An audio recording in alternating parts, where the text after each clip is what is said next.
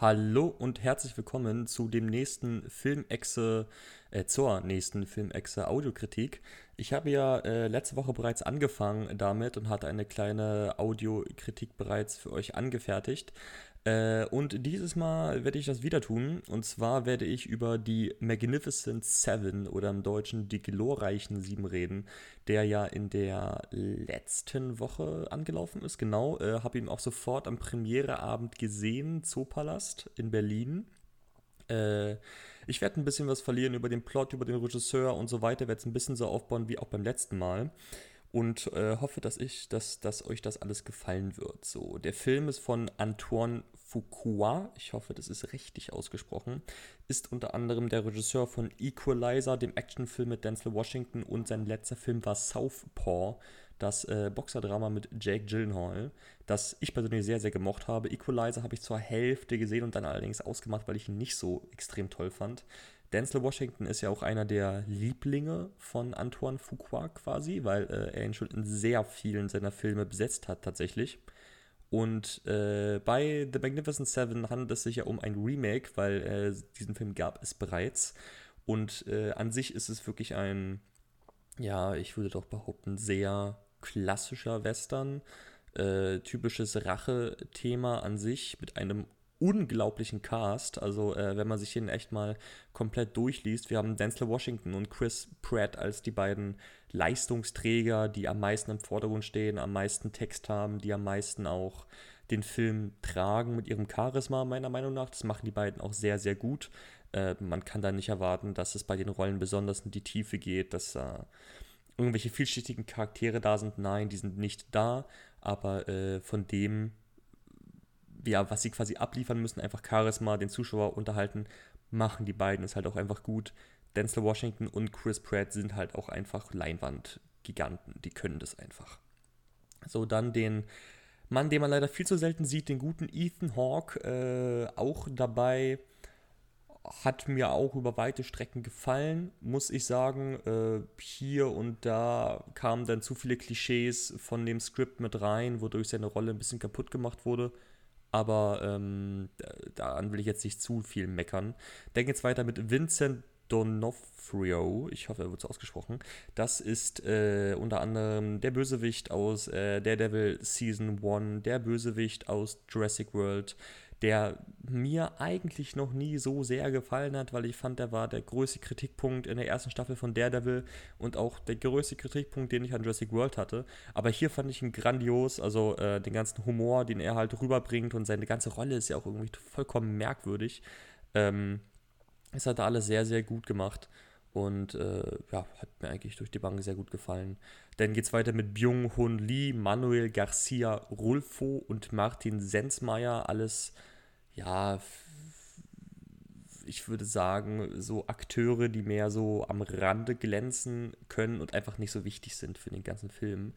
Und äh, dann es aber zu dem Bösewicht, zu Peter Sarsgaard, der mir leider, leider, leider wirklich gar nicht gefallen hat, weil ähm, er hat viel zu wenig Leinwandzeit, als dass man ihn als Bösewicht wirklich ernst nehmen kann, richtig, oder wirklich Respekt vor ihm hat oder sogar Angst. Also das findet gar nicht statt quasi in dem Zuschauer, zumindest bei mir nicht, weil ähm, er einfach viel zu wenig Screentime hat. Und auch das, was er dann an Screentime hat, äh, strotzt halt von Klischees und ist deswegen leider echt nichts Besonderes, muss man sagen. Also so viel erstmal zu dem Cast generell kann man ja über den Plot des Films einfach mal sagen, dass äh, in The Magnificent Seven geht es darum, dass der Bösewicht Bartholomew Bogue, gespielt von Peter Sarsgaard, äh, ein äh, skrupelloser Verbrecher ist, der ein Stück Land, also jetzt nicht nur ein kleines Stück Land, sondern ein richtiges Gebiet quasi in den USA im äh, Wilden Westen kaufen möchte, weil äh, er da nach äh, Gold schürfen will. Und das, das Dorf, das in diesem Gebiet liegt, will das allerdings nicht tun, weil sie haben sich da eine Existenz aufgebaut.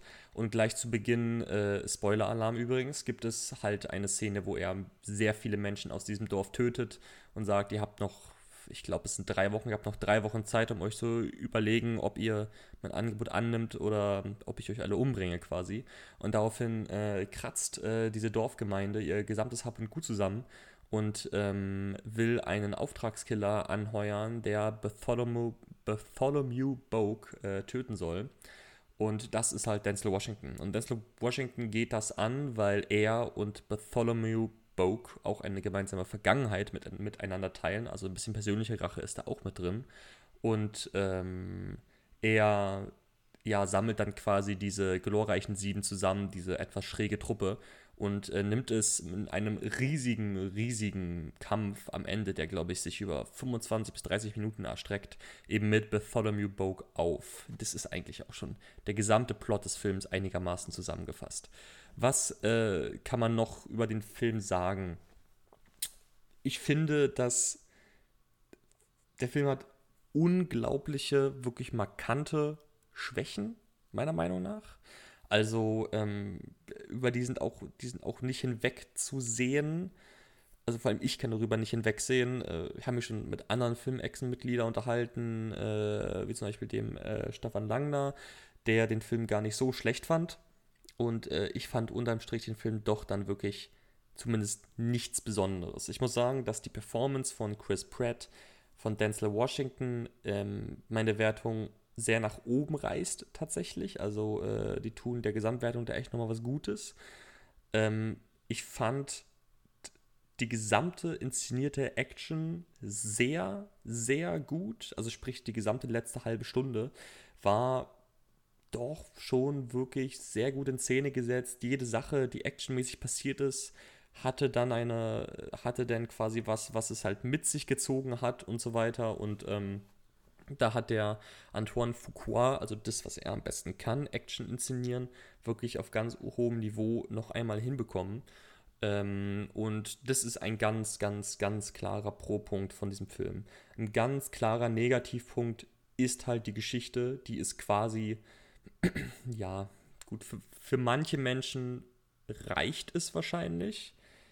Für mich reicht es auf gar keinen Fall. Da ist so viel Leere und so viele also wirklich so viele Klischees, die irgendwie erfüllt werden, dass ähm, es ein ekliges Gefühl, zumindest bei mir, zurückgelassen hat. Jetzt muss man zum Beispiel auch mal sagen, dass Southpaw, der letzte Film von Antoine Fuqua, auch von Klischees strotzt.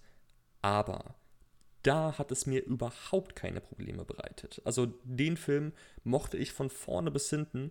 Vielleicht lag es auch daran, dass Jake Gyllenhaal wirklich kein Charakter war, der keine Tiefe besessen hat, sondern sehr viel Tiefe halt eben besessen hat. Ich Jake Gyllenhaal auch einfach total grandios finde und er in dem Film auch alles abreißt. Ähm, aber wie gesagt, der Film ist auch mit Klischees vollgestrotzt, halt ein typisches Boxerdrama, so wie es im Buche steht. Äh, und trotzdem fand ich ihn grandios. The Magnificent Seven ist aber wirklich einfach zu weit zurück und es gibt zu viele nebensächlichen Dinge, die dann irgendwie blöd sind. Und ja, wenn denn. Ähm, jetzt habe ich tatsächlich den Namen vergessen, Schande über mich. Wenn der Ethan Hawke, äh, der Goodnight spielt, äh, so heißt sein Charakter in dem Film, dann plötzlich äh, verschwindet, weil er nicht mehr kämpfen kann. Äh, natürlich weiß man dann, dass er eh wiederkommt am Ende mit wahrscheinlich einem glorreichen Auftritt. Und natürlich, wenn er mit dem glorreichen Auftritt kommt, äh, ist es auch noch so übertrieben in Szene irgendwie gesetzt, dass man es nicht wirklich ernst nehmen kann, meiner Meinung nach. Äh, ist sehr, sehr. Manchen stört es vielleicht nicht so. Mich hat sehr, sehr, sehr gestört, wirklich. Äh, die Filmmusik äh, fand ich okay. Handwerklich auch war der Film jetzt von der Action mal weg. Also, wenn wir wirklich mal an den Schnitt, an die Kamera gehen und so weiter, war der Film grundsolides Handwerk, würde ich behaupten. Ähm, nichts hat besonders ja, nichts hat besonders hervorgestochen. Also der Film sah schon sehr oldschoolig aus, was ja bei einem Western immer sehr, sehr gut ist. Aber nur oldschoolig macht noch keinen Western-Look, meiner Meinung nach. Ähm, aber trotzdem, ich finde, es war grundsolide Arbeit. Also nichts hat negativ aufgefallen zumindest. Nichts, da wurde jetzt das Rad wirklich nicht neu erfunden. Aber ähm, viele Sachen haben doch wirklich gestimmt. Ähm, Tonschnitt, Tonmischung, das gesamte Sounddesign fand ich auch bei der Action sehr gut, war sehr kräftig. Man konnte äh, da wirklich auseinanderhalten, was wo passiert und so weiter und so fort. Äh, das hat äh, das Team um den Film wirklich sehr, sehr, sehr gut gemacht, kann man nicht anders sagen. Da ich ja so ein kleiner Box-Office-Junkie bin, auch äh, eine kurze Info, der Film ist mit 34 Millionen in den USA, also im Domestic Market gestartet, was durchaus äh, eine sehr, sehr gute Zahl ist. Der erfolgreichste Film von Antoine Fuqua ist äh, der Equalizer mit, ich glaube, knapp über 100 Millionen in den USA, wo The Magnificent Seven, denke ich, nicht hinkommen wird, aber doch sehr, sehr in die Nähe und damit sehr viel erfolgreicher auch als Southpaw sein wird. Was natürlich durch mit der Star Power, die da am Start ist, irgendwie schon klar ist, aber trotzdem ein schöner Erfolg für einen Film, der kein äh, übertriebenes 150 Millionen plus Riesenbudget besitzt und äh, einfach existieren kann aufgrund von ja, Nostalgie im Western-Genre quasi. Und damit will ich jetzt auch gleich zu meinem Fazit kommen. Ich gebe The Magnificent Seven eine 5 von 10. Für manchen mag das ein bisschen hart sein, ähm, aber mehr kann ich diesem Film bei bestem Willen einfach in dem Augenblick jetzt nicht geben. Ähm, er kriegt einen großen Pluspunkt für Chris Pratt und Denzel Washington, einen großen Pluspunkt für die Inszenierung der Action und einen normalen Pluspunkt für das gesamte Handwerk große Minuspunkte für das Skript, äh, große Minuspunkte für die Verwendung von Klischees und damit komme ich halt am Ende auf eine 5 von 10. Wenn man, denke ich, nicht so hohe Ansprüche hat wie ich jetzt und einfach wirklich reingeht, um Spaß zu haben, kann der Film durchaus für manche eine 7 oder eine 8 von 10 sein. Das will ich gar nicht äh, in Frage stellen. Für mich aber bleibt es bei einer 5 von 10.